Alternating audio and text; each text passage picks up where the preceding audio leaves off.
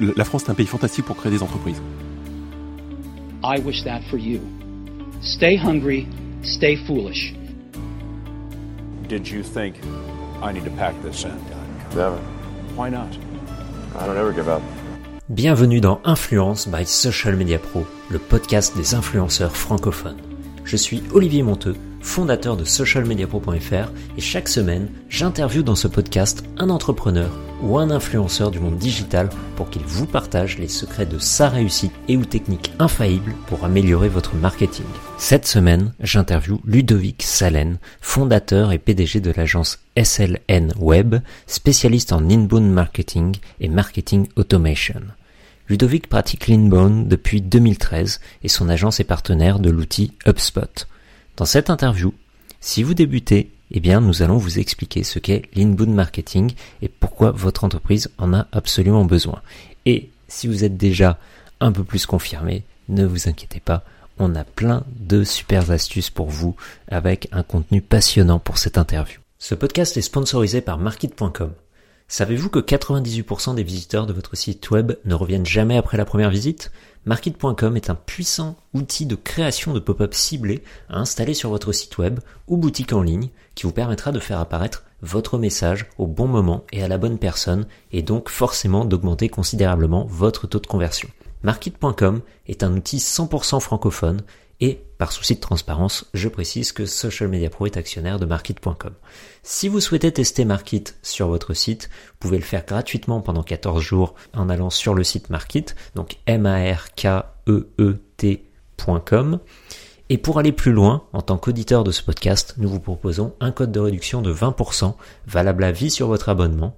Pour cela, quand vous créez votre compte sur market.com, ajoutez le code influence tout en majuscule. Donc I-N-F-L-U-E-N-C-E, tout en majuscule.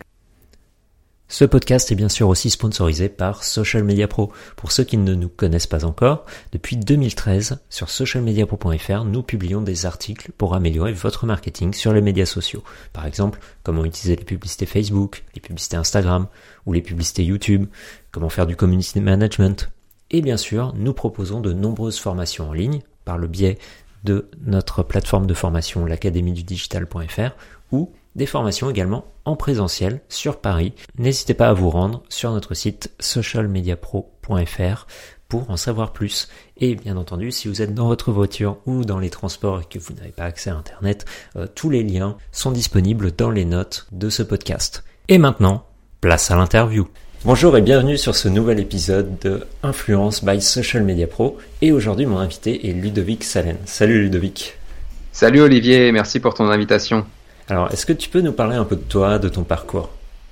Ouais, complètement. Alors, donc, moi, c'est Ludovic Salen. J'ai une agence euh, inbound marketing et marketing automation qui s'appelle SLN Web, que j'ai créée en 2013. Euh, avant ça, euh, j'avais un profil qui était vraiment marketeur traditionnel euh, je pense que je suis la dernière génération qui est sortie de l'école il y a 10-12 ans où il n'y avait pas encore euh, de formation autour du digital, les réseaux sociaux venaient tout juste d'arriver. Facebook en France, c'était euh, c'était vraiment le démarrage. Et donc, j'étais pas forcément préparé à la révolution digitale, mais peut-être qu'on en parlera dans, dans la suite de ton podcast. Il y a eu un petit challenge à, à relever à ce niveau-là, et, et, voilà ce que je fais. Donc, je suis passé de chef de produit à consultant euh, en inbound marketing et marketing automation. Alors peut-être pour les personnes qui ne savent pas ce que c'est, est-ce que tu peux nous expliquer ce que c'est que l'inbound marketing? Ouais, complètement. Alors l'inbound marketing, c'est une stratégie qui a plutôt la cote en ce moment parce qu'il y a des gens qui vont surtout mettre en avant la promesse de l'inbound marketing qui est celle d'attirer les clients à soi plutôt que de leur courir après. Donc la promesse est super belle. Euh, ça attire beaucoup d'entreprises en B2B, mais dit quand, quand on le dit comme ça, finalement, l'inbound marketing, ça attire les clients on peut penser que ça se fait automatiquement, que ça se fait tout seul et que ça se fait plus vite et sans effort. Malheureusement, c'est pas vraiment le cas. Il y a vraiment une stratégie derrière tout ça. Il y a une stratégie à mettre en place et à respecter si on veut avoir des résultats. Donc ça, c'est l'inbound marketing. Concrètement, comment ça se passe? On met en place des actions qui vont attirer des visiteurs sur ton site internet. Ensuite, on va configurer pardon, un tunnel de conversion qui va nous permettre de convertir ces, leads, enfin, ces, ces visiteurs en leads. Et une fois qu'on a les leads, on va les amener à maturité pour les convertir en clients. Ça, c'est l'inbound marketing. Et le marketing automation, pour ceux qui ne savent pas, bah, c'est un outil qui va nous permettre en fait de industrialiser sa stratégie euh, inbound marketing. on va pouvoir envoyer des emails automatiques notamment pour nourrir la réflexion d'achat de nos leads. Parce qu'il faut savoir que 73% des leads qu'on génère en B2B, là je parle pour mon expérience et des études qui tournent autour du B2B parce que je suis spécialisé B2B, 73% des leads qu'on va générer sur Internet ne sont pas prêts à acheter. Et donc si on fait l'erreur de les transmettre directement aux commerciaux pour conversion, bah ça coince. Donc il y a besoin de les amener à maturité, c'est là que le marketing automation intervient. Alors, qu'est-ce qui t'a donné envie de créer une agence digitale justement spécialisée dans l'inbound marketing? Alors, deux choses. Alors déjà, j'ai eu envie de créer mon agence parce que, euh, bah, comme je te disais, je suis sorti moi de l'école il y a 10-12 ans. J'ai eu la chance de d'enchaîner des, des expériences de chef de produit, responsable marketing traditionnel. C'était cool, mais en même temps, j'ai subi deux licenciements économiques dans des PME euh, normandes. Et je me suis dit que la situation actuelle faisait que les entreprises n'avaient plus forcément les moyens de payer une personne comme moi en interne et que du coup d'externaliser ce service marketing était une option vraiment intéressante pour eux. Donc là, je me suis dit, euh, je pense que ça peut être intéressant pour moi de créer une agence marketing, euh, marketing digital. Et pourquoi l'inbound marketing? Mais en fait, moi j'ai créé l'agence SLN Web en 2013 avec simplement pour objectif de générer des leads pour mes clients. Et donc j'utilisais les réseaux sociaux, enfin on, me sollicitait pour communiquer sur Facebook ou LinkedIn, j'acceptais la mission, on me sollicitait pour du référencement ou créer un site web, j'acceptais la mission, simplement pour répondre à un besoin. Et en fait je me suis rendu compte que répondre à un besoin, c'était pas suffisamment pertinent. Parce que les entreprises, oui, ils ont un besoin, ils identifient leurs besoins, mais derrière ça, il y a forcément un objectif en termes de chiffre d'affaires, en termes de clients. Et donc, l'inbound marketing me permet aujourd'hui d'apporter une stratégie globale à mes clients. C'est que je génère des leads, mais je vais aussi les aider, enfin, je vais aussi aider mes clients à les convertir. Et du coup, bah, je suis capable de dire, OK, ma presta coûte tant, mais aujourd'hui, elle vous rapporte tant, je suis rentable. Et là, ça, ça change vraiment tout, quoi, euh, par rapport à ce que je faisais avant. Et, et faire ça aujourd'hui, euh, mes clients étaient contents auparavant, mais je sentais que voilà, je leur transmettais des leads et qu'ils n'arrivaient pas forcément à les convertir tout le temps. Et, et au bout de quelques mois, euh, bah, ils se posaient la question de dire, bah, est-ce que finalement je suis fait pour le marketing digital? Bah aujourd'hui, je leur apporte la conversion en plus et là, je sens que ça fait vraiment la différence. Hmm. Alors, est-ce que tu peux nous parler de ton agence Aujourd'hui, vous êtes combien de personnes? Donc, en fait, on est deux personnes. Euh, nous, on a, on a vraiment une vision moderne de, de l'agence marketing. Euh, certains, sans doute, des, des auditeurs ne seront pas d'accord avec ça, mais nous, on pense que l'agence marketing d'aujourd'hui doit être flexible et, et doit vraiment s'adapter au marché, aux évolutions du marché et, aux demandes du client. Et, et on pense, nous, on, donc du coup, il y a moi et Sébastien euh, qui est mon associé. On a un bureau chacun. Moi, je suis au Havre, en Normandie, et Sébastien est à Bordeaux, en, dans la Nouvelle-Aquitaine.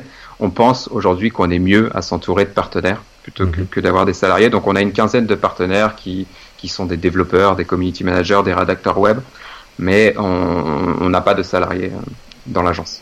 D'accord, ouais. vous travaillez surtout avec des, des freelances ou des auto-entrepreneurs euh, sur des missions Ouais. spécifiques, c'est ça? Exactement. Et ça, c'est vraiment une, une volonté de notre part. Enfin, ce que, ce que j'aime dans l'entrepreneuriat, c'est aussi que bah, on peut faire travailler des gens, on peut faire travailler l'écosystème local, et du coup, bah, de faire travailler euh, bah, des amis et, des partenaires, bah, ça m'apporte aussi euh, entre guillemets de l'épanouissement en plus de d'accompagner mes clients. Il y a- il y a beaucoup d'agences qui font ça. hein. Nous-mêmes, on, on est trois et euh, toutes les autres personnes, en fait, on les fait, on les fait travailler en freelance pour euh, plein de raisons. Mais euh, soyons honnêtes, il y a aussi une des raisons qui, qui est importante, c'est qu'en France, on nous aide pas beaucoup à embaucher des gens. Euh, dès que tu embauches du monde, tu commences à être euh, à- chargé, tu as des charges de tous les côtés qui te tombent dessus et euh, c'est un peu compliqué. C'est pas facile. Et effectivement, c'est vrai que ça, c'est. euh, euh, je, décris, le bon côté de l'histoire, moi, en, parlant de partenaires et tout ça, mais effectivement, c'est vrai que moi, les retours que j'ai, et les retours que j'ai surtout d'entrepreneurs qui ont des agences marketing et communication dites traditionnelles, bah, on se rend compte qu'aujourd'hui, le fait d'avoir 5, 10, 15 salariés, bah, ça leur pèse euh, plutôt qu'autre chose. Quoi. Ça leur apporte plus forcément de valeur ajoutée. Alors oui, ils peuvent être crédibles pour entrer dans certains grands groupes et, tout ça, mais maintenant on se rend compte que bah, les gens partent, les gens viennent, euh, il y a des compétences à trouver, des compétences à faire évoluer, que ces personnes, enfin que, manager une équipe finalement c'est un travail à temps plein et que moi je préfère allouer ce temps finalement à accompagner mes clients plutôt que de faire ça. Ça c'est vraiment un choix aussi. Sûr. Ce qui est génial aussi, c'est qu'aujourd'hui, euh, avec la technologie, tu peux travailler avec quelqu'un qui est à l'autre bout du monde sans aucun problème. Et euh, ce qui n'était pas forcément le cas il y a 20 ans. Et du coup, on n'a pas forcément besoin non plus d'avoir 10 personnes dans des bureaux salariés qui bossent tous ensemble non-stop toute la journée et qui font une heure de transport pour venir au bureau le matin. c'est pas forcément. Il y a différents choix possibles. Quoi. Euh, ouais, complètement, complètement. Mais ça, c'est vrai que bah, moi, mon associé est à Bordeaux, donc on se connaît depuis 15 ans. On était à la fac ensemble et on est des super bons potes. Mais à côté de ça, on travaille à distance. Enfin, il y a, je sais pas, il y a 800 ou 1000 kilomètres qui nous séparent. On est sur Slack toute la journée, on, discute via euh, Skype ou, ou d'autres outils de, de, de webconférence euh, toute la journée. On se voit une fois par mois, ou deux trois fois par trimestre, ouais. Mais à côté de ça, on peut travailler de manière vraiment efficace à distance. Et ça, c'est vrai que c'est une valeur ajoutée euh, exceptionnelle. Enfin, pour nous, euh, les technologies. Ouais. Alors, est-ce que tu peux me, me, parler un peu de quel regard tu portes sur l'évolution du marketing digital sur les dix dernières années? Alors, sur les dix dernières années, bah, en fait, euh, moi, je pense en France, en tout cas, sur les dix dernières années, si, tu, si on se projette il y, a, dix ans, on revient en arrière, en fait, le marketing digital, ouais, c'était le début de Facebook, mais honnêtement, dans les PME, euh, les TPE, PME françaises, il n'y avait pas de marketing digital. Quoi. Moi, j'ai été peut-être un site web et encore. Ouais, il y avait un site web. Ouais, c'est vrai que c'était le début du site web. Euh, avant, il y a dix ans, je connais pas, j'y étais pas. Mais effectivement, il y a dix ans, quand je suis arrivé sur sur le marché, euh, bah, je suis arrivé en tant que chef de produit puis responsable marketing. Bah, concrètement, je gérais des gammes de produits, je faisais de la publicité dans des supports papier print. Euh, on faisait des salons professionnels, on faisait de la prospection traditionnelle avec du phoning, du porte-à-porte, des choses comme ça. On avait un site web et au fil de l'eau, bah, je me suis rendu compte que j'étais aussi euh, amené à animer ce site web-là, mais le site web était un site vitrine. Mhm. Il n'y avait aucune réflexion autour du référencement, il faut être présent sur Google. Il n'y avait aucune réflexion autour de je vais promouvoir mes contenus sur les réseaux sociaux et je vais même utiliser les réseaux sociaux pour gagner des clients. Il y a dix ans, ça n'existait pas du tout. Et là, je pense que aujourd'hui, les entreprises sont matures sur le sujet. Elles savent qu'il faut avoir un site internet, elles savent qu'un site vitrine n'est plus efficace, notamment en B2B. Elles savent qu'il faut être présent sur les réseaux sociaux, mais je pense qu'elles ne savent toujours pas comment le faire de manière efficace. Et c'est-à-dire que pour moi, aujourd'hui, le marketing digital, euh, les entreprises en ont conscience, ont conscience que c'est important, mais elles n'ont pas conscience qu'il est essentiel d'avoir une stratégie. Et quand je dis avoir une stratégie, c'est vraiment avoir une stratégie qui soit documentée. C'est-à-dire que je vais souvent rencontrer des boîtes qui vont me dire euh, Oui, oui, on a une stratégie, tout est dans ma tête. Ouais, ok, donc t'en as pas. C'est finalement la, la, conclusion que j'en tire. Et c'est qu'aujourd'hui, une société qui va pas avoir de, enfin, de stratégie vraiment documentée, c'est-à-dire qui va vraiment définir les leviers actionnés, dans quelle mesure, dans quelle proportion, euh, comment, quelle ligne éditoriale, tout ça, bah, ça fonctionne pas et, ça ne permet pas de générer du ROI. Donc je pense qu'on en est là aujourd'hui. Les entreprises ont conscience que le marketing digital c'est important. Elles ont conscience, je parle pour ce que je connais, donc en B2B, que la prospection traditionnelle ne fonctionne plus et que du coup on doit attirer l'attention de l'acheteur sur le web. Ça elles le savent, mais elles savent pas comment et elles savent pas surtout comment le faire de manière héroïste, euh, vraiment pour pour suivre le, le nombre de leads qu'ils génèrent, pour enfin pour pour vérifier le retour sur investissement de leur action, c'est vraiment très très compliqué aujourd'hui. Donc je pense qu'on en est là j'ai une vision assez provinciale du, du marketing digital. C'est vrai que si on se projette, toi, peut-être dans ton écosystème plutôt mm. parisien, je pense que quand même vous êtes euh, un peu plus euh, euh, en avance là-dessus. En province, on en est vraiment encore là de dire oui, le marketing digital c'est bien, mais c'est un sujet de fond et, euh, et on y va, on essaye des choses et puis on verra si ça prend ou si ça prend pas. Alors aujourd'hui, je vais te poser une question un peu plus technique. Quel logiciel tu utilises pour l'inbound marketing? Alors nous, euh, on utilise un outil qui s'appelle HubSpot, qui est un outil de marketing automation. Euh, HubSpot, c'est vraiment un outil qui est très complet et qui nous nous convient à l'agence et qui convient à nos clients parce que il y a euh, des fonctionnalités qui sont marketing, mais il y a aussi des, des, fonctionnalités commerciales, sales, qui permettent justement de bien aligner le marketing avec le commerce. Et nous, c'est vraiment notre valeur ajoutée à l'agence et c'est aussi notre vision de ce que doit être le marketing et la prospection commerciale aujourd'hui. C'est qu'aujourd'hui, pour gagner des clients, il faut que le marketing et le commerce travaillent vraiment main dans la main, bâtissent une stratégie commune et une vision commune de ce qu'est un prospect qualifié et mature. Et, euh, ça, c'est vraiment essentiel. HubSpot nous permet ça, nous permet bah de mener les actions marketing et les actions commerciales sous une même interface, de travailler ensemble le marketing et les ventes. Et ça, c'est vraiment ce qui a fait qu'on a choisi HubSpot aujourd'hui euh, pour l'inbound marketing. Ah, on entend beaucoup parler d'UpSpot. On l'avait testé aussi à l'agence, c'est pas mal, c'est pas mal du tout. Euh, bon après les, autres assez connus c'est Salesforce, je crois, mais qui coûte plus cher si je dis pas de bêtises. Ouais, alors en termes de, de prix, j'ai pas les notions de prix, mais effectivement, tu as Salesforce, tu as Pardot, tu as mhm. Marketo qui est assez connu, tu as des solutions françaises aussi, qui ça faut le souligner, c'est important d'avoir des solutions françaises, Made in France, tu as Pledzi qui, qui, fait ça en France, tu as Web Mécanique qui fait ça en France, il y a beaucoup beaucoup de solutions. Mhm. Euh, pour nous, la plus complète reste HubSpot parce que voilà, marketing et vente, comme je te le disais, euh, mais il y a vraiment des solutions pour tout le monde et euh, dans tous les dans toutes les, enfin, dans, pour tous les budgets finalement. Hmm. Donc voilà. Alors aujourd'hui, comment tu travailles ton propre branding et celui de ton agence? Alors euh, mon branding, enfin, j'utilise à 100% les réseaux sociaux. Je suis très très présent sur Twitter. J'ai je dois avoir 11 ou 12 000 abonnés, je sais plus de tête. en fait, moi, j'ai commencé. En fait, j'ai créé l'agence parce que j'avais travaillé mon personal branding avant. Donc, c'est un, un point qui est quand même important, c'est que euh, au moment où j'ai lancé l'agence en 2013, bah, je venais de subir un licenciement économique et, quand j'ai créé l'agence, j'avais déjà des demandes de devis, des demandes de collaboration sur LinkedIn et Twitter. Donc j'utilise vraiment LinkedIn et Twitter pour mon personal branding, Facebook aussi également. Enfin aussi, ouais. Euh, comment je l'utilise? Bah, En fait, concrètement, je vais transmettre mes compétences. Et je vais aussi euh, euh, bah, publier les fruits de ma veille quotidiennement sur, sur Twitter, Facebook et LinkedIn pour permettre à ma cible, vraiment ma cible, on pense persona marketing, vraiment euh, voilà qui est ma cible et tout ça, bah, je leur apporte ce dont ils ont besoin dans leur réflexion marketing et, et, commerciale. D'accord. et aujourd'hui, quel est ton réseau social préféré pour, ah. tout ça? Alors, je suis vraiment en pleine mutation à ce niveau-là. C'est que il y a encore, tu m'aurais posé la question il y a, il y a un an, je t'aurais dit Twitter sans hésiter euh, à 100%. Si j'ai créé l'agence, c'est euh, euh, honnêtement, c'est vraiment grâce à Twitter parce que j'avais une belle présence sur Twitter et ça m'a permis de rencontrer beaucoup de monde et d'avoir mes premières demandes de, enfin mes premiers clients finalement. Mais aujourd'hui, Twitter, euh, bah, enfin, c'est, enfin, l'évolution, en fait, finalement, les évolutions qu'il y a sur Twitter ne me conviennent plus trop. On sent que Twitter cherche à, monétiser vraiment son audience, et ce qui est naturel, on va pas se mentir. Mais on, on sent que les décisions qui sont prises euh, ont un impact vraiment significatif sur la visibilité de nos publications. Pour générer du trafic depuis Twitter vers son site internet, aujourd'hui, ça devient très très compliqué. Pour te donner un, un exemple chiffré, il y a encore un an, je faisais le point il y a, pas longtemps là, en regardant un peu mes KPI, il y a un an, je devais générer entre 600 et 800 visites par semaine depuis Twitter. Mhm. La semaine dernière, j'en ai généré 42.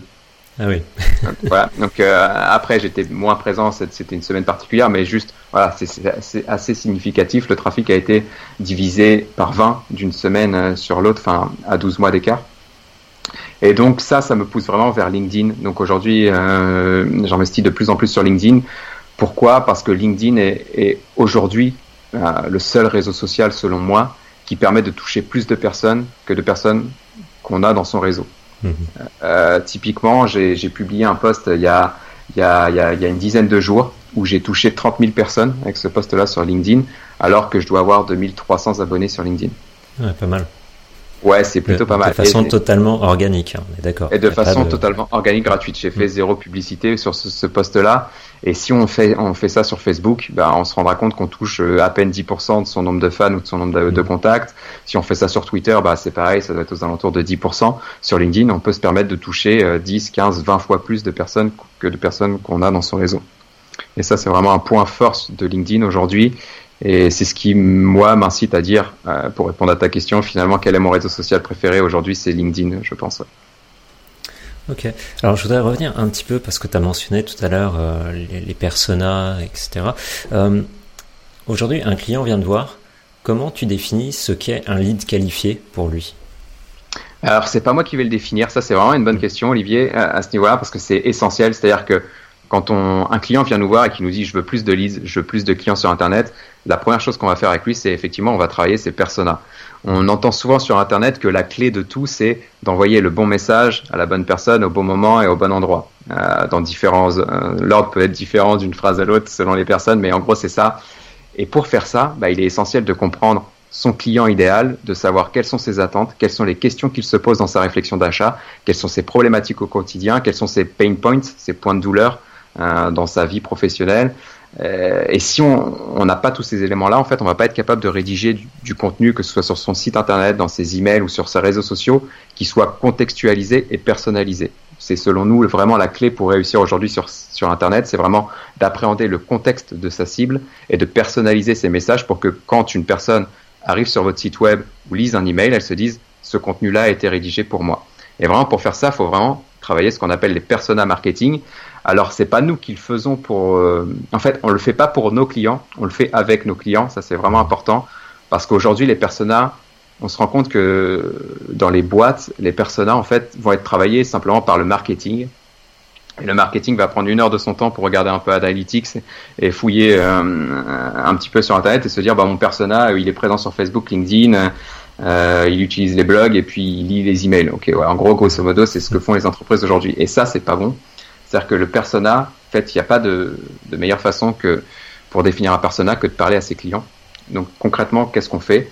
On travaille avec le service marketing de nos clients et avec le service commercial. On leur demande quel est, selon eux, le client idéal, quel est le client avec qui ils ont envie de travailler, avec qui ils vont faire du chiffre et avec qui ça va durer dans le temps. On détermine une structure de ce client, on va dire bah, c'est une PME de tant de salariés travaillent dans tel domaine d'activité. Et une fois qu'on a déterminé toutes les caractéristiques de la structure, on va appeler des clients, on va appeler des prospects pour comprendre leur réflexion d'achat, pour comprendre comment ils s'informent sur Internet, pour comprendre quels réseaux sociaux ils utilisent, à quelle heure ils les utilisent, euh, pourquoi ils les utilisent, quels messages ils aiment, quels messages ils aiment moins. Et c'est tout ça qui nous permet de, travailler un persona qui soit vraiment efficace. Concrètement, enfin pour, pour être concret à ce niveau-là, nous, le travail des personas nous prend une quinzaine de jours mmh. chez nos clients. Quand on voit des boîtes qui passent une heure, 30 minutes, une heure pour définir les personas, on voit qu'il y a un décalage. Et ça, c'est vraiment un travail important. Et c'est, je pense, selon moi, ce qui, enfin, le, le manque de travail des personas, c'est ce qui fait que, que peut-être 80% des boîtes vont se planter sur Internet. Ça, c'est important. Donc, qu'est-ce qu'un lead qualifié et mature euh, aujourd'hui pour une entreprise, bah, c'est une définition qui doit être conjointe entre le client, le marketing et le commercial. Euh, si on fait pas ça, enfin si je reprends l'exemple de tout à l'heure, un persona qui va être travaillé que par le marketing, bah le marketing va générer des leads qu'il pense qualifiés, il va les transmettre au commerce et le commerce va se dire mais c'est quoi ces leads? Enfin, il n'a pas de projet à court terme, ou il n'a pas de budget, ou la structure n'est pas bonne, ou la zone géographique n'est pas bonne. Enfin, il, le commercial a ses critères, le marketing a ses critères qui sont plutôt comportementaux, et le commercial va avoir des critères plutôt démographiques. Si on met ça ensemble, on est capable de générer vraiment des prospects qui soient de qualité. Mais si on le fait pas, bah, c'est ce qui crée des tensions entre le marketing et le commerce, et on en voit beaucoup dans les boîtes aujourd'hui. Nous on rencontre beaucoup de boîtes où le marketing génère des leads pour le commerce et le commerce euh, n'arrive pas à les convertir. Du coup, ça crée des tensions. Le marketing concrètement bah, dit bah, les, les, commerciaux sont pas bons, ils savent pas convertir, ils sont pas compétents. Mmh. Et tu as le commerce qui va dire bah, nous les leads marketing on les traite même pas parce que c'est des leads pourris entre guillemets. Excuse-moi l'expression, des leads pourris donc on, on, a autre chose à faire que de passer 5, 10, 15 minutes à traiter ces leads là. Ah. Ok, c'était très intéressant. Je voulais revenir juste sur un point que tu as mentionné. En fait, vous allez appeler des, euh, des personas enfin des clients de, de, la personne pour vraiment étudier leur façon d'agir, etc. Euh, je trouve que c'est vraiment euh, très intéressant que, comme technique. C'est vrai que, mais du coup, ça va prendre beaucoup de temps. C'est le, mais c'est le client qui va s'occuper, euh, votre client à vous, qui va s'occuper d'appeler les personnes ou, comme tu le disais, c'est conjoint et, et vous les coachez vraiment là-dessus. En fait, c'est nous qui appelons les clients de nos clients. Ça, c'est un point que nous, on pense important. Pourquoi? Parce qu'on est objectif. Et ça, c'est vraiment un, un, point essentiel, c'est que quand on va appeler le client, on n'a aucun a priori euh, sur l'activité de notre client à nous, sur euh, ses forces, ses faiblesses, tout ça, on, les on va les analyser plus tard. En fait, on va d'abord parler au client et comme ça, on appelle un client de manière objective et on a des questions qui sont euh, assez bateaux du type euh, pourquoi ils sont clients chez, chez notre mmh. client, euh, qu'est-ce qu'ils feraient si notre client n'existait pas, et on essaye surtout de comprendre pourquoi euh, enfin, quels ont été les éléments déclencheurs qui ont permis, enfin, qui, qui ont convaincu cette personne-là de devenir client de notre client? Euh, ça, c'est ce qu'on appelle le, le, Jobs to be done, qui a été démo, démocratisé par Intercom, une, société irlandaise, qui, qui, consiste à dire, bah, en fait, euh, quel, enfin, à quel euh, job, à quel fonctionnel, enfin, à quelle fonction, à quelle problématique répond le produit de notre client. Et ça, c'est de comprendre ça c'est vraiment important parce que c'est ce qui va nous permettre de, de, de déterminer la, stratégie éditoriale derrière. D'accord, d'accord, d'accord. Alors, on va, je vais te poser une autre question, un peu avancée dans, l'interview. Euh, Aujourd'hui, alors évidemment, il n'y a pas une seule bonne réponse, ça doit dépendre des clients, mais quel est ton canal d'acquisition préféré? Euh, bah, le canal, euh, nous, notre canal d'acquisition préféré, c'est clairement notre site internet. Hein. Euh, nous, on pense qu'aujourd'hui, le site web doit être le meilleur commercial d'une boîte. Et donc, comme on, le préconise à nos clients, forcément, il faut que nous, on soit vraiment le cordonnier qui soit bien chaussé. Là, pour le coup, c'est qu'aujourd'hui, nos clients vont nous trouver sur Google parce qu'on est bien positionné sur Google, vont télécharger des choses sur notre site internet, vont lire nos emails et vont nous dire bah vous avez tout compris, nous on veut faire comme vous mais pour nos clients. Et c'est vraiment euh, ça c'est vraiment important. Donc aujourd'hui, on ne fait pas de prospection à froid. Les leads qu'on a, euh, on génère à peu près euh, entre 300 et 400 leads par mois. Mmh. Tous viennent du site internet. C'est-à-dire qu'effectivement, on, va utiliser les réseaux sociaux pour, pour inciter des gens à venir sur notre site internet, on va utiliser les moteurs de recherche pour ça, mais notre canal vraiment euh, central, c'est vraiment le site internet. Ok.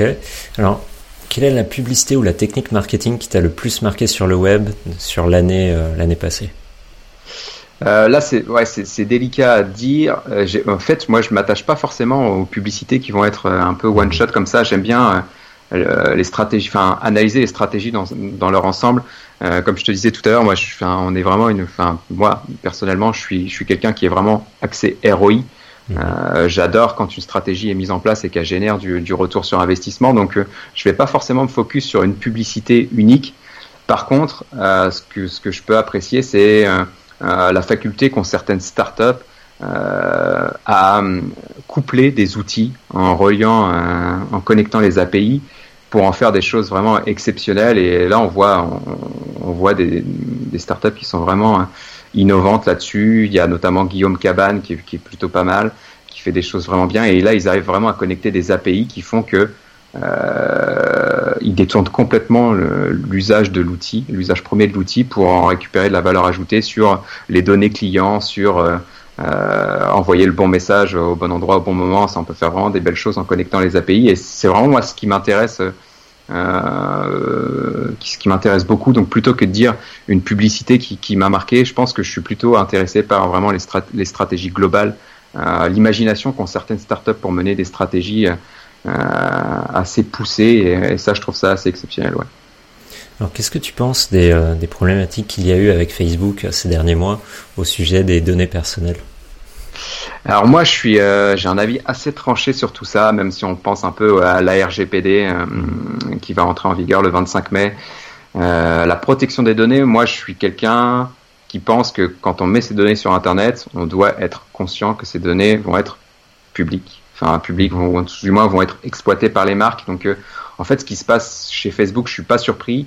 Moi personnellement ça me ça me fâche pas avec Facebook. Ça va pas m'empêcher d'utiliser Facebook même si je vois que il y a les études s'enchaînent pour démontrer que les utilisateurs les utilisateurs commencent à être vraiment méfiants à ce niveau-là. Euh, en fait j'ai l'impression et j'avais fait un post LinkedIn là-dessus qui a fait un peu réagir et je sais qu'il y a des gens qui sont vraiment pas d'accord avec ça mais je pense que la protection des données pour être un peu plus global dans la réflexion c'est un problème un peu de d'ancienne génération j'avais mis c'est un problème de vieux pour dire je me considère un peu aussi dans les vieux mais enfin, je donne un peu des cours dans des écoles de commerce ou, ou en licence, master, et en fait, je me rends compte que les jeunes générations sont conscientes qu'elles mettent en ligne des données et que ces données vont être exploitées par les marques et, et qui vont être exploitées aussi par les réseaux sociaux et les outils qu'elles utilisent. Donc, euh, elles sont pas vraiment choquées par ça. Euh, donc je, moi j'en pense euh, rien de particulier. Enfin, je pense que c'est un faux problème en fait. Euh, on voit beaucoup d'études qui, qui disent que les clients, les consommateurs, les acheteurs attendent des marques des publicités qui soient contextualisées, personnalisées, on en parlait tout à l'heure. Elles veulent que les marques leur envoient le bon message au bon endroit, au bon moment. Bah, pour avoir ça, euh, l'acheteur, le consommateur doit se mettre en tête qu'il est important que les marques exploitent toutes les données qu'elles ont euh, à leur disposition pour pouvoir envoyer justement ces messages qui soient, soient pertinents. Et en fait, on se rend compte que les, les, consommateurs finalement euh, n'ont pas forcément, enfin, euh, ne sont pas contre l'idée de partager des données avec les marques, mais elles veulent que la marque soit transparente envers eux, quoi. j'ai lu une étude qui disait que quasiment 80% des consommateurs étaient prêts à donner à livrer plus de données aux marques si les marques leur permettaient vraiment d'avoir le contrôle sur ces données-là. Donc je pense pas que le problème ce soit l'acquisition ou l'exploitation de données, c'est vraiment la transparence qui, qui, fera la différence et c'est euh, un peu ce qui a manqué à Facebook, enfin, ce qui a mmh. clairement manqué à, Facebook et, et, à Cambridge Analytica c'est dur à dire. c'est qu'ils ont exploité des marques, ils ont, enfin, ils ont exploité des données, ils ont récolté des données vraiment de manière euh, euh, officieuse, enfin, vraiment de manière euh, sale, on va dire. Mm. Et c'est ce qui a choqué un peu tout le monde. Mais si elle, enfin, si, si, si Facebook, enfin là, Facebook a, changé son fusil d'épaule et commence à dire, bah, j'utilise telle donnée, est-ce que vous êtes d'accord avec ça ou pas? Bah là, je pense que les gens n'auront rien contre ça. Mm-hmm. Ouais, d'ailleurs, il y a quelques jours, j'ai eu plein de pop-up qui sont apparus sur Facebook qui me demandaient d'accepter plein de choses ou de refuser d'aller modifier dans mes paramètres plein de trucs. Et euh, c'est, je, me suis dit qu'en fait, il y a sûrement plein de gens qui vont refuser, en fait, juste parce que à cause de tout ce qui est expliqué dans le texte, ils vont avoir peur que Facebook utilise leurs données de façon un peu un peu bizarre. Ils, auraient peut-être dû euh, écrire les choses de façon un peu différente, un peu plus euh, Enfin, je sais pas, ça m'a donné une impression bizarre quand j'ai quand j'ai vu tous les textes qui me demandaient de valider. Et euh, bah, ouais, donc moi, enfin, moi je trouve ça plutôt transparent, donc j'ai trouvé ça pas mal. Moi, à l'inverse, j'ai eu une réflexion un peu différente, enfin, un peu différente. Enfin, j'ai eu les mêmes pop-up mhm. et euh, j'ai tellement le réflexe, tu sais, quand on reçoit. Euh, enfin, quand on arrive sur un site web, on remplit un formulaire ou, mhm. on utilise une application, on nous demande si on est d'accord avec les conditions générales. Et, et soyons francs, on accepte sans lire, donc c'est vraiment le cas. Et là, je commençais à regarder euh, les pop-up Facebook et à commencer à accepter tout mhm. sans lire quoi que ce soit. Et là, je me suis dit que c'était quand même, enfin, qu'il y avait un débat qui était euh, vraiment central dans la société aujourd'hui et que même si j'ai un avis tranché là-dessus, bah, je devais quand même essayer de rester objectif pour moi et mes mhm. clients. Donc j'ai commencé à lire et effectivement, c'est vrai qu'ils disent vraiment tout.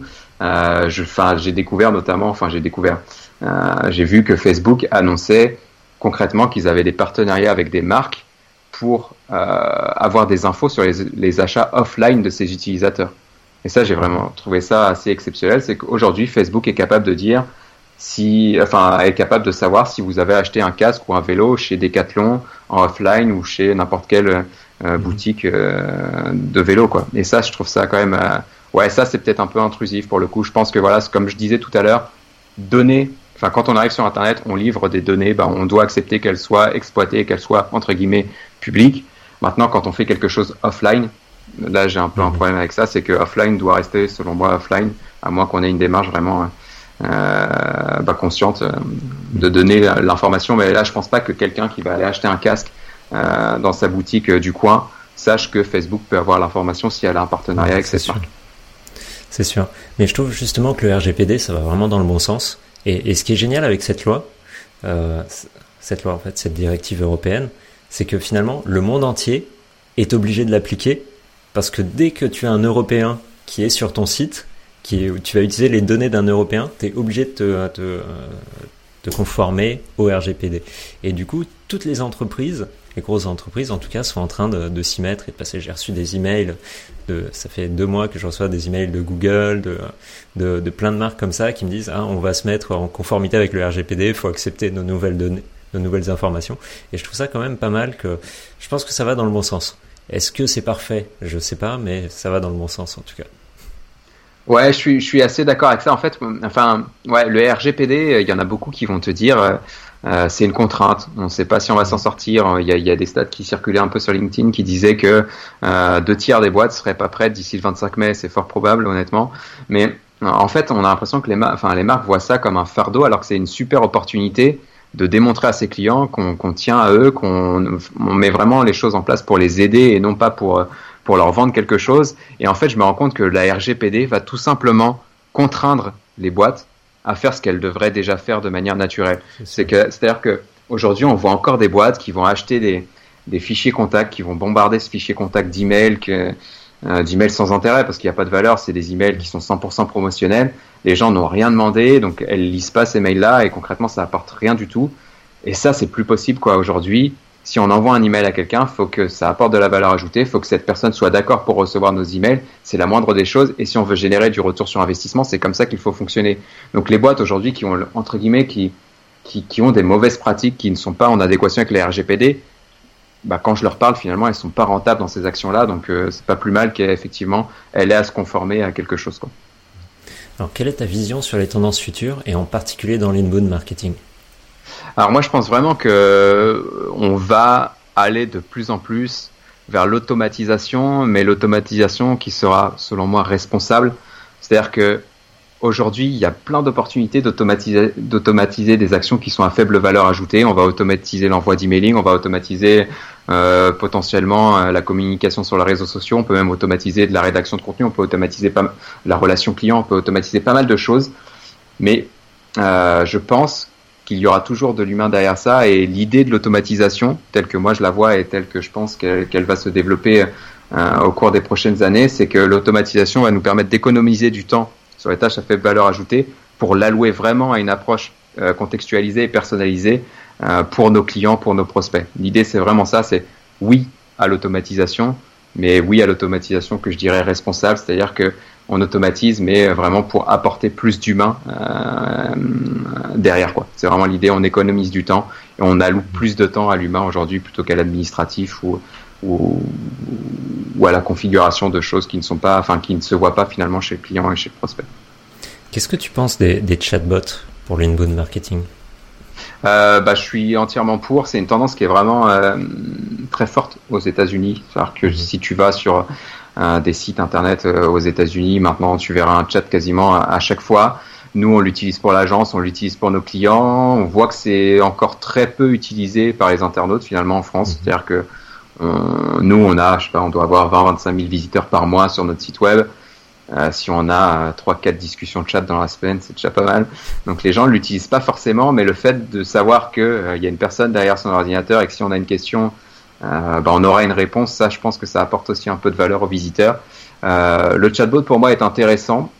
le chatbot est intéressant, mais c'est un peu comme ce que je disais tout à l'heure. Finalement, si on automatise toutes les réponses en fonction euh, des questions que peuvent nous poser les visiteurs, bah, ça apportera pas la valeur ajoutée que ça pourrait apporter. C'est-à-dire que le chatbot, oui, c'est bien pour euh, entre guillemets assurer un contact quand on n'est pas en ligne, quand on n'est pas disponible. Maintenant, je pense qu'il doit vraiment y avoir une personne derrière qui apporte euh, une réponse qui soit personnalisée euh, aux visiteurs. Il faut vraiment que ça apporte de la valeur ajoutée aussi euh, à l'utilisateur. Ok, alors on va passer à quelques questions éclairs de fin d'interview. Est-ce qu'il y a un livre que tu recommandes souvent?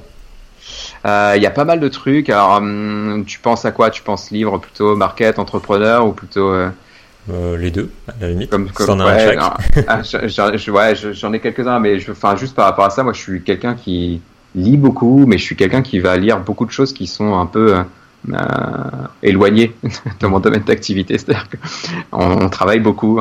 tu sais hein, ce que c'est en tant qu'agence et tout. On est connecté quasiment de 8 heures du matin à 22 heures le soir. Et donc, si je peux couper, euh, parce que moi, je lis beaucoup avant de me coucher, et si je me mets à lire du market, euh, bah, je sais que ouais, toute la sûr. nuit, je vais penser marketing. donc, je suis plutôt à lire des choses plutôt autour de la productivité, notamment. J'aime bien tout ce qui est autour du, du minimalisme. Mm -hmm. J'ai un bouquin qui est pas mal, euh, qui s'appelle Essentialism, en, en accent franco-anglais, qui, a, qui a été rédigé par Greg McKeown, qui est pas mal. Et en fait, ça consiste en quoi? Ça consiste à dire qu'aujourd'hui, on fait beaucoup de choses qui sont pas forcément à, à forte valeur ajoutée. Euh, et l'idée, c'est d'en faire moins pour être le plus productif possible. Et moi, je suis vraiment dans cette optique-là, c'est que euh, j'ai tendance à toucher à tout, j'ai besoin de toucher à tout pour être stimulé euh, cérébralement. Et, euh, et, je me rends compte que parfois, je vais partir dans les tâches qui apportent pas du tout de valeur ajoutée. Et l'idée, c'est vraiment de lire des choses comme ça pour me recentrer et me dire, ok, là, je pars dans tous les sens je vais définir mes priorités et je vais avancer de manière productive. Donc euh, j'aime bien ouais, tout ce qui est ça. Donc il y, y, en a pas mal. Il y a The One Thing qui peut être cool. Il y a The Power of Less de Léo Babota qui est pas mal. Donc il y a pas mal de livres autour de ça que je vous encourage vraiment à lire si vous avez, enfin si vous êtes soucieux de votre productivité si vous avez tendance à faire beaucoup beaucoup de choses. Euh, et avoir la tête dans le guidon, bah, ça peut être bien de lire des choses comme ça et de relever la tête et de se dire bah oui en fait les priorités c'est ça euh, et, vraiment de se recentrer. Alors justement, dans, les livres que tu as mentionnés, euh, est-ce que tu as, pu extraire une technique en particulier qui t'aide à choisir tes priorités euh, les plus importantes? Euh, ouais, il y en a. Enfin, ouais, il y a un truc qui est plutôt pas mal. Il y a un tableau qui est assez connu, je crois, qui a été démocratisé par Stéphane Covey dans les 7 habitudes que, ré, que réussissent les, les, gens qui. Enfin, enfin, tu vois l'idée, mm -hmm. 7 habitudes que réussissent. Je sais plus quoi le titre. euh, qui réussissent tout ce qu'ils entreprennent, ça va être quelque chose comme ça en français. Euh, en fait, c'est un tableau qui dit que tu vas prendre chacune des tâches que tu fais, même pour chacun de tes mails, chacun, chacune des sollicitations que tu vas avoir, et tu vas chercher à, à valider si elles sont urgentes ou non urgentes, et si elles sont importantes ou non importantes. Et en fait, tu te rends compte que tu vas avoir une matrice, et tu vas avoir des choses qui sont urgentes, parce qu'on te presse par rapport à ça, tu as une pression, mais qui sont non importantes, ça concrètement, moi je vais avoir tendance maintenant à les squeezer un peu et vraiment me focus sur ce qui est urgent et important. C'est-à-dire que mes priorités, chaque, chaque journée, chaque matin, je vais définir à peu près euh, deux à trois priorités dans ma journée et me dire bah ça c'est urgent et important. Donc c'est les choses que je vais faire en priorité dans ma journée. Et d'ailleurs si j'ai le temps de faire autre chose, bah, je ferai euh, ce qui est urgent, non important ou ce qui est euh, important et non urgent. Ça c'est vraiment aussi un point que j'ai retiré de ces bouquins-là. C'est moi j'ai tendance à être vraiment dans la productivité et dans ce qui procure du retour sur investissement à très très court terme. Et donc tu vas faire, enfin j'ai tendance à, privilégier vraiment ce qui est urgent et important. Et en fait, tu te rends compte qu'il y a des choses qui sont importantes, mais qui ne sont pas urgentes. Ça peut être faire du sport, ça peut être euh, faire du networking, des choses comme ça. Ça va te rapporter de la valeur à terme. Donc il n'y a rien d'urgent dans tout ça, mais c'est vraiment essentiel pour ton équilibre professionnel et ton équilibre personnel. Donc ça, j'en ai aussi retiré de ces bouquins-là et ça me permet de non seulement euh, privilégier euh, voilà le, le, le, ROI, mais aussi euh, de privilégier mon équilibre perso et, professionnel. Qu'est-ce que tu penses de tous les hum, sais, c'est des carnets en fait pour euh, augmenter ta productivité où tu notes des, des, choses chaque matin, genre la liste des choses importantes que tu dois faire, tout ça. Est-ce que tu en as un? Est-ce que en, fait, ouais, j'ai été, enfin, je teste, moi, je, mais en fait, je me rends compte que si je fais ça, euh, j'ai quand même enfin je suis quand même quelqu'un de très très créatif et suis, mmh. si je suis vraiment euh, euh trop euh, borné à, à, un carnet, bah, je vais le remplir deux jours, trois jours, une semaine peut-être, et après je vais arrêter. Donc en fait, pour rien te cacher, je dois avoir euh, sur mon, enfin, dans mon bureau, dans mes rangements, je dois avoir peut-être quatre cinq carnets de ce type différents où j'ai rempli les 10-15 premières pages mmh. et dont 75% restent vides parce que j'ai laissé tomber au bout d'un moment. Donc euh, non, j'ai pas ça. Par contre, j'utilise euh, euh, plutôt des, des, fichiers Excel que là, je peux vraiment modeler à ma façon. Et pour être franc, j'utilise des fichiers Excel pour pas mal de choses, que ce soit pour mon sommeil, par exemple, euh, que ce soit pour les tâches qui sont importantes, tout ça. Donc j'ai plutôt des fichiers Excel qui vont me permettre de déterminer mes priorités, euh, des priorités qui soient dans ma journée et des priorités qui sont à 90 jours et qui sont à 5 ans généralement. Donc j'ai trois onglets priorité quotidienne, priorité à 90 jours, priorité à 5 ans. Et en fait, tu te rends compte que euh, bah, tes priorités quotidiennes permettent simplement d'atteindre les priorités à 90 jours, puis les priorités à 90 jours permettent d'atteindre les priorités à 5 ans. Et c'est comme ça que je fonctionne. D'accord. Alors, est-ce que tu as une routine matinale? Euh, ouais, ouais, je suis plutôt, euh, ouais, j'ai pas mal de, de toc à ce niveau-là. C'est-à-dire que j'aime bien que ma journée commence toujours de la même manière. Donc, je vais me lever généralement euh, aux aurores quand la maison est calme et quand je peux vraiment être au calme. Donc, je vais me lever vers vers 5h30, 6h le matin. Je vais commencer par un bon petit déjeuner. Je vais pas te cacher. Donc, moi, je suis, je, suis à fond sur les, les petits déjeuners salés. Donc, donc, je me fais un vrai repas le matin. Ça, c'est essentiel. Ensuite, je vais faire de la veille. Euh, la veille pour moi, c'est la meilleure manière de rentrer dans ma journée en fait d'un point de vue professionnel. Donc, euh, je vais commencer à lire des articles de blog, je vais préparer mes posts pour les réseaux sociaux, je vais préparer euh, éventuellement un article de blog. Je, démarre ma journée comme ça, et là, je coupe et je vais faire du sport. Ça, c'est essentiel. Donc, quand les gens commencent à aller bosser vers 9h, bah, moi, j'ai la chance de pouvoir me dire, bah, moi, je vais aller courir. Donc, je vais courir une heure, une heure et demie. Et ensuite, là, je démarre ma, ma journée vers 11h avec les rendez-vous clients et la production la production client. D'accord. Alors, euh, c'est un peu la suite de, de, ce que tu disais, mais comment est-ce que tu organises tes journées de travail Du coup, euh, la suite euh, après le sport? Ouais, alors là, je pourrais te montrer. Mon associé se moque pas mal de moi là-dessus. c'est que si tu regardes mon calendrier, j'ai des créneaux vraiment pour tout. j'ai des créneaux pour tout. J'ai des créneaux pour répondre au téléphone, notamment. ça, c'est des trucs que je faisais pas avant et c'est des trucs qui, qui sont issus un peu des bouquins que j'ai lus.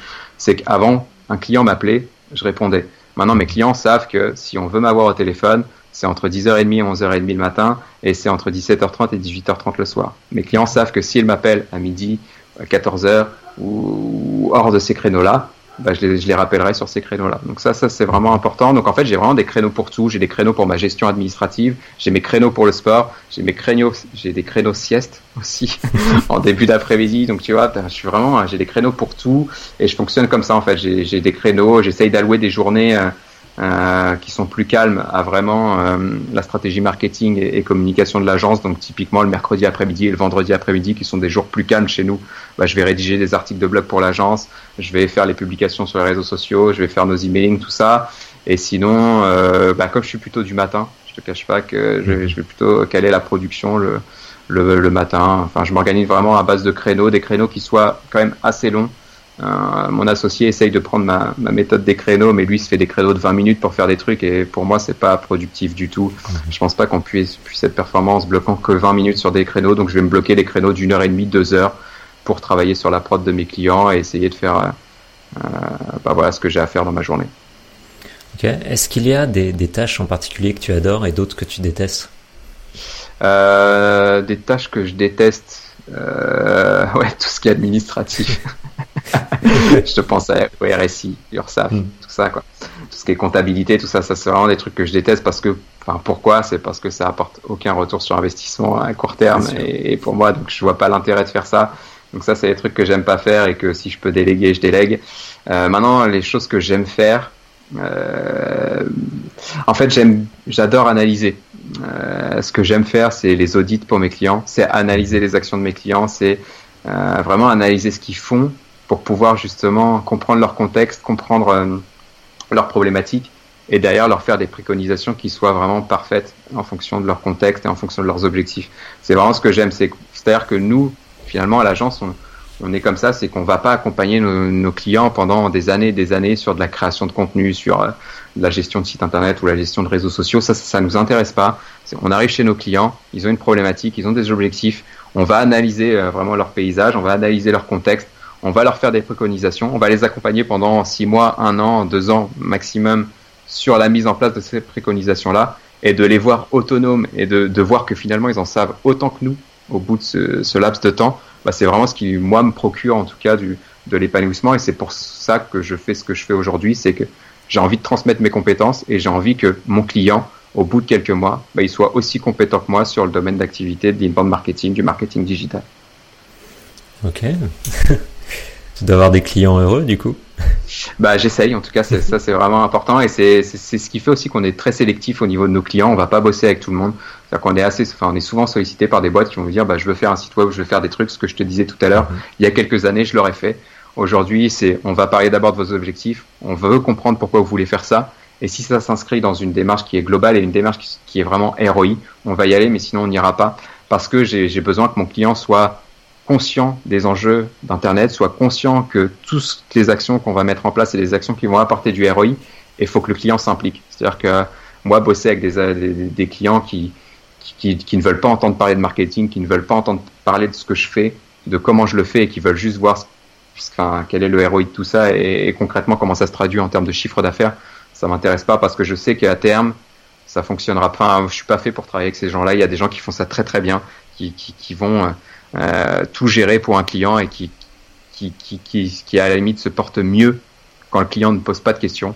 Moi, j'ai besoin que mon client me pose des questions, j'ai besoin qu'il cherche à comprendre, j'ai besoin qu'il me challenge sur des trucs, j'ai besoin aussi de le challenger sur des trucs, et j'ai besoin de sentir qu'il progresse, et c'est vraiment ce qui me plaît. Donc euh, voilà. Donc ils sont heureux, euh, j'espère. En tout cas, je fais tout pour. Euh, en tout cas, je pense que si moi je suis heureux de travailler avec eux, ils sont heureux de travailler avec moi, et c'est vraiment l'essentiel. Alors, est-ce qu'il y a un outil web ou une application dont tu ne peux pas te passer au quotidien? Euh, bah, HubSpot. on en parlait tout à l'heure, mais c'est vraiment l'outil qu'on utilise nous quotidiennement. Il y a l'outil dont je peux pas me passer, ça va être Slack. Euh, Slack, c'est un outil qui permet, euh, enfin, c'est un outil, un outil de messagerie professionnelle pour faire simple ça permet en gros de ne plus s'envoyer de mails et ça c'est vraiment un point important. Quand je bosse avec mes clients euh, on utilise Slack. On va utiliser un outil qui s'appelle Trello aussi pour la productivité.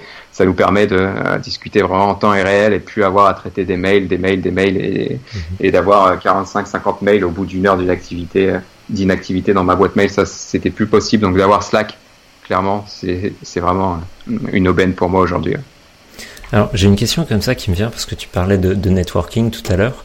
Euh, comment est-ce que tu travailles justement ton networking? Est-ce que tu vas à des événements? Est-ce que tu fais partie de, de, de groupes de networking style BNI ou, ce genre de choses? Ou, euh? Ouais, j'ai un avis très tranché aussi sur le BNI. Pour moi, c'est, ça, enfin, ça me convient pas du, enfin, ça me convient pas. C'est pas fait pour moi, je pense. Enfin, je trouve ça un peu sectaire. Je peux, je peux attirer des ennemis à ce niveau-là, mais c'est vraiment anglo-saxon. C'est, euh, on se réunit, on partage les trucs ensemble. Enfin, je, je sais pas la manière de venir euh, un matin à 6 ou 7 heures du matin, je crois, c'est ça le BNI. Je sais pas si t'en fais partie, je dis ça comme ça, sans filtre. J'ai essayé, j'ai essayé à une époque et euh, ça me convenait pas non plus pour euh, plein de raisons. mais ouais, c'est, ouais, je crois que c'est à 7 heures, de 7 heures à 9 heures, non, de 7h30 à 9 heures, je crois, une fois par semaine. Et on prend un petit déj ensemble et c'est vrai que tout est codifié, chaque personne a une minute pour parler d'une chose, t'as quelqu'un qui fait après une petite présentation de 10 minutes, et chaque fois c'est la même chose. Et mais je pense que ça peut aider pas mal de, de petites entreprises à démarrer, tu vois, si tu n'as aucun contact au début. Mais dans l'ensemble, je pense que c'est pas fait pour toutes les entreprises. Et mhm. euh, en fait, il faut prendre aussi le ratio temps, euh, temps demandé par rapport à ce que ça te rapporte. Et moi, j'avais fait le calcul que le temps que ça me prenait d'aller jusqu'à l'endroit, de passer une heure et demie par semaine, ensuite de, de voir chaque personne, parce qu'il faut que tu vois chaque personne du groupe au moins une fois par semaine, enfin pas tous une fois par semaine, mais il faut que tu en vois mhm. régulièrement. Et euh, tout ça mis bout à bout, en fait, je me suis rendu compte qu'il fallait que ça me rapporte tant d'argent et que c'était pas possible vu, euh, vu les, les, le type de personnes qui étaient dans le groupe. Mais voilà. Mais je pense que quand tu démarres, que tu es tout seul, ça peut être intéressant pour trouver tes premiers clients si tu sais pas comment faire autrement. Si tu connais rien en inbound marketing, par exemple. bah effectivement, moi je connais des gens qui, qui, sont au BNI et qui arrivent à générer du business par rapport à ça. Mais ouais, le fait que moi ce soit codifié comme ça, ça c'est vraiment quelque chose qui me dérange. Je suis pas fait pour ça. Et euh, je te dis, de 7h à 9h, moi je fais ma veille, je prends mon petit déjeuner, je vais courir. Donc ça me sortait de ma routine, c'était pas bon. Euh, je fais pas partie de. Enfin, tout ce qui est un petit peu un réseau comme ça, j'en fais pas partie. Je, j'ai pas cette volonté-là. On a créé nous-mêmes un collectif en fait au Havre qui s'appelle les Noobies et qui nous permet euh, bah, d'avoir un collectif qui nous ressemble d'un point de vue entrepreneur et qui partage les mêmes valeurs que moi. Et, et ça, ça me plaît bien. Donc euh, pour networker concrètement, bah, je vais utiliser ce réseau-là, euh, qui est un réseau ouvert. C'est même pas un réseau, c'est un collectif quoi. Viens qui veut. Mhm. Euh, T'as une idée, tu veux faire quelque chose, bah, on va le faire ensemble et on y va. Et, et pour moi, c'est un peu la manière. En fait, j'ai l'impression que Enfin, ce que j'aimerais, c'est avoir un réseau professionnel qui soit vraiment en mode startup, quoi. C'est-à-dire mhm. qu'on vient, on fait des trucs, on teste, on, s'amuse et, et, voilà. Et moi, les réseaux professionnels que je connais, euh, type BNI, il y en a d'autres, hein, il y en a plein. Ils sont historiques, mais c'est vraiment codifié. Il y a une structure, il y a, il y a un règlement à respecter. Et moi, je suis un peu contre contre ça. Enfin, je pense pas qu'on puisse être productif et, et s'adapter au changement s'il y a trop de règles. Donc, euh, donc voilà. Euh, donc je, participe beaucoup à d'événements. Comme j'aime bien transmettre, je fais pas mal de conférences, d'ateliers, de workshops. Euh, j'aime bien livrer euh, même gratuitement tout ce que je fais. Donc euh, donc ça m'arrive régulièrement, je pense une fois par mois, de faire une, une conférence euh, sur l'inbound marketing, le marketing automation, comment générer des leads, tout ça. Donc ça, ça permet de faire du réseau. Bah, aller boire des verres avec des entrepreneurs, tout ça, c'est cool. Mais voilà comment je fais, ouais. Plutôt feeling, plutôt voilà, on se rencontre, bah, comme toi, on s'est rencontrés, on était dans des, dans des top influenceurs ensemble, puis on a été amené à discuter sur LinkedIn, puis on fait un podcast ensemble, et quand je viendrai sur Paris, on ira boire un verre ensemble. et euh, je préfère fonctionner comme ça, euh, avoir une approche, bah, c'est ça, personnalisée, plutôt que, que d'être dans une structure qui soit un peu lourde et, et qui me contraigne à venir à 7 heures chaque jour, euh, enfin chaque semaine au même endroit, c'est mhm. pas, pas fait pour moi. Alors dernière question, si tu commençais une startup avec seulement 1000 euros de budget marketing, dans quoi tu les dépenserais? Euh, bah pareil, je pense que j'irai dans HubSpot concrètement. Euh, HubSpot, c'est un outil qui peut coûter assez cher. Euh, par contre, ils sont assez conscients que les startups bah, sont déjà à fort potentiel pour eux et, et ont besoin de cet outil-là. Et du coup, il y a des, enfin, il y a, il y a vraiment des licences euh, à, à, bas coût spécial startup. Et pour 1000 euros, je pense que tu peux avoir 5-6 mois de licence HubSpot. Donc, ce que je ferais avec 1000 euros de budget marketing, c'est pendant 6 mois je rédige à fond du contenu qui corresponde aux attentes et aux questions que se pose ma cible. J'attire un max de visiteurs sur mon site web et une fois que j'ai un volume de, de, de, visiteurs qui soit euh, minimum, qui soit intéressant, bah, je prends une licence HubSpot pour les six prochains mois pour les convertir en leads et les convertir en clients. Donc, euh, merci pour tous ces conseils, Ludovic. Est-ce que tu peux nous dire où est-ce que les auditeurs peuvent aller pour en savoir plus sur, euh, sur ton entreprise? Alors, euh, bah, premièrement, sur mon blog ludosln.net, vous pouvez me retrouver partout sur les réseaux sociaux, Ludovic Salen sur LinkedIn et ludosln sur Twitter. J'aime échanger, j'aime partager, donc si vous avez des questions, des trucs, bah, n'hésitez pas, vous me sollicitez, je vous réponds dès que possible. n'hésitez pas à aller le harceler un petit peu sur, sur Twitter et LinkedIn. Euh, bah, merci encore, Ludovic. C'était euh, très intéressant. Et, merci à toi pour l'échange. À très bientôt. À très bientôt. Merci Olivier. Ciao. La France est un pays fantastique pour créer des entreprises. I wish that for you. Stay hungry, stay foolish. Did you think I need to pack this in? Never. Why not? I don't ever give up.